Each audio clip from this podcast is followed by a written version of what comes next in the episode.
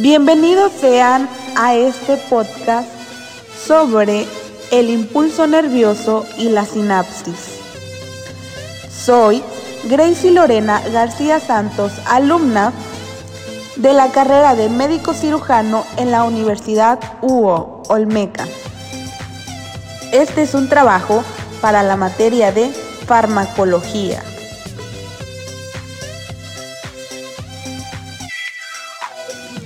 Bueno, empecemos con qué es un impulso nervioso. Un impulso nervioso es un impulso eléctrico. Para que este impulso eléctrico se pueda transmitir de una célula a otra célula, en este caso neuronas, los iones positivos de sodio que están en estado de descanso están presentes fuera de la célula, fuera de la neurona.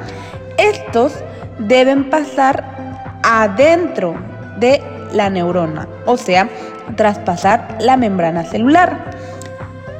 En estado de reposo, el interior de la neurona, a diferencia del exterior, es negativa, está cargada eléctricamente negativa, lo que se le llama como membrana repolarizada. Cuando los iones positivos de sodio ingresan a la neurona, cambian esta carga interna negativa a positiva cambiando el potencial de membrana en reposo y cambiándola a lo que conocemos como membrana despolarizada. En la medida que el impulso avanza por la membrana, que el impulso eléctrico va recorriendo, se va moviendo por toda la membrana de la neurona, su interior recobra la carga negativa de esta forma, el impulso va pasando a través de los axones de las neuronas y mediante la acción de neurotransmisores de, una desde una neurona a otra. Ahora bien, los mensajes no llegan por continuidad, sino que lo hacen por impulsos en la contigüidad. Dado que las neuronas no están íntimamente conectadas, utilizan un sistema de contacto especializado que reciben el nombre de sinapsis. La sinapsis induce la corriente de información utilizando moléculas biológicas que tienen distintas funciones, que conocemos como neurotransmisores. Estas sirven como mediadores para la transmisión de los impulsos nerviosos de una neurona a otra y provocar pues lo que, lo que esperamos, la respuesta de la neurona a la que va destinado el mensaje. Hay que saber que la comunicación entre células nerviosas es muy precisa y aunque un fallo en el proceso es irreversible, nos dejaría muchas secuelas. Ahora, vamos a hablar más a fondo sobre la sinapsis. Como sabemos, las neuronas no están unidas unas con otras en redes continuas, sino que entre una y en otra hay un pequeño espacio que se le conoce como espacio sináptico. En este espacio, la sinapsis debe atravesar el impulso nervioso para pasar de una neurona a otra.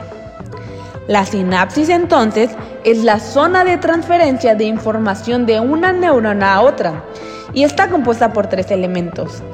La neurona anterior, que se le conoce como componente presináptico, cuyo axón es el encargado de liberar los neurotransmisores al espacio sináptico. El espacio sináptico o hendidura sináptica es el espacio que va a dividir al componente anterior, el componente presináptico, de el siguiente componente, que es la neurona posterior a la sinapsis, es decir, el componente postsináptico.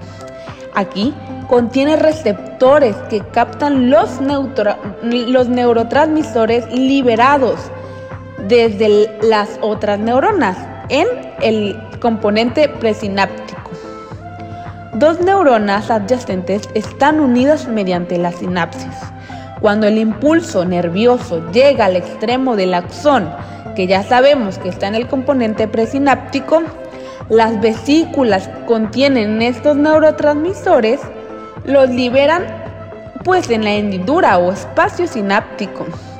Este pequeño espacio que queda entre las dos neuronas se ayudan a que el neurotransmisor se una a los receptores específicos de las dendritas que están en el componente postsináptico de la siguiente neurona.